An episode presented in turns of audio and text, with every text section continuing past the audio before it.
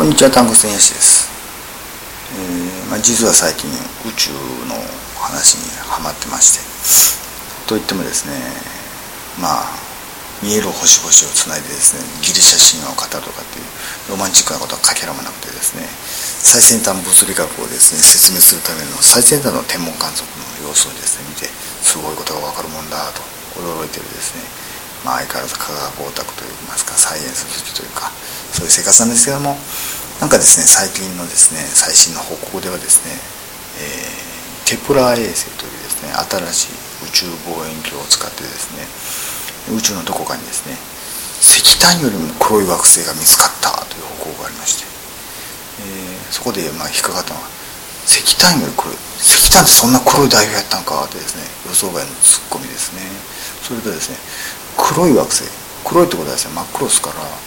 宇宙真っ黒なのにどなって見つけんねん。っていうですねツッコミなんですけども。まあ後半の方はですねまた徐々にですねお話しする機会があればと思いますけども。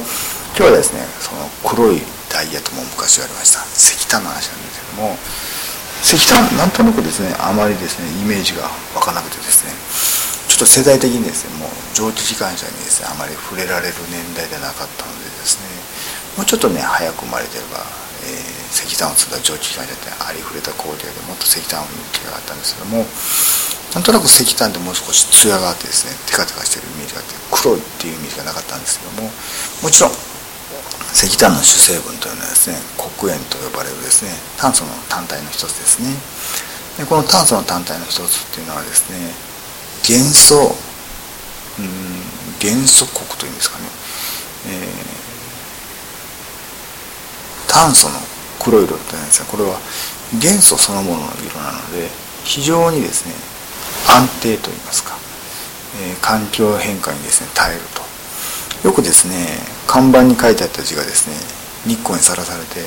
赤い字なんかが消えてしまって何て書いてあるか全く分からないですね。無宿用の看板になってて。でもそれでもですね黒いところなんですね文字のところ。強調したかった赤は消えちゃったんですけども黒だけ残ってちょっとですねつないで読むとですね笑えてしまう内容になってたりするですね看板あったりしますけどももともと黒ってのは元素の色なので相当ですね過激な化学反応が起こると変わらないと。黒鉛はもちろん燃焼するとですね無色無臭のですね二酸化炭素の気体になりますけども、えー、そんなですね過激な化学反応がですねなかなか、えー、日光でさらされたぐらいでは起こらなくてこの元素独特の色でですね黒いということはなんとなく、えー、知識として入ってるんですよ。そうかという形で思いが始めましてですね。この黒いっていうのはですね実は太陽の光が当たった時にですね太陽の光っていうのはいろいろな波長の色の花光が混ざってまして赤と黄緑青卵子っていうのが混ざってて白く見えますという。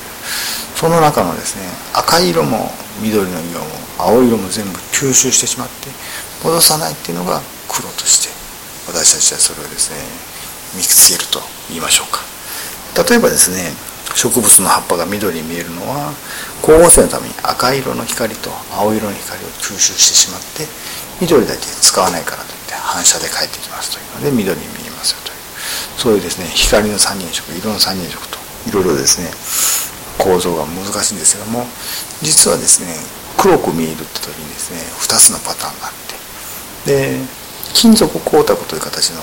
ピカピカの金属の表面っていうのは入っていた光をですね全部跳ね返すのでピカピカ光るんですけども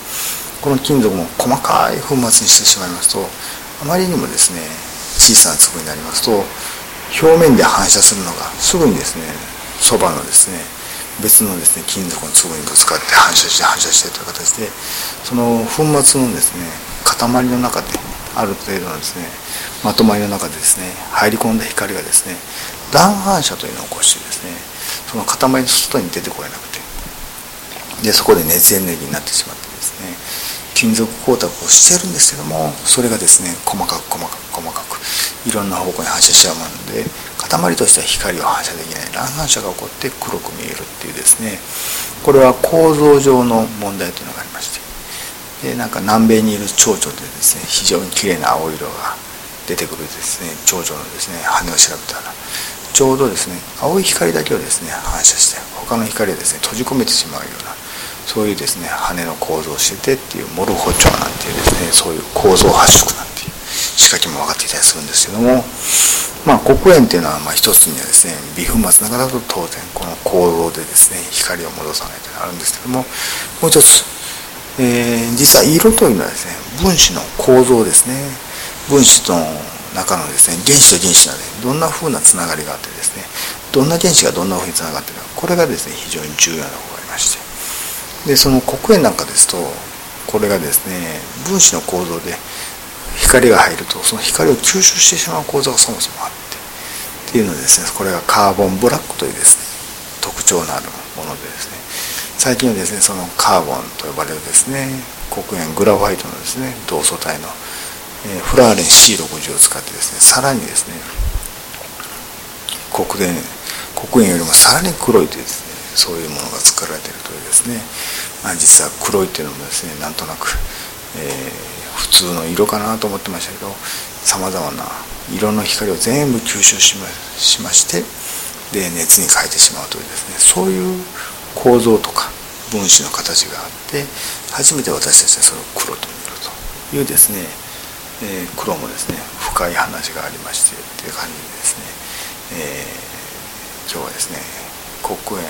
石炭よりも黒い惑星というのをきっかけに黒って何じゃろうと考えてみました。それではまた。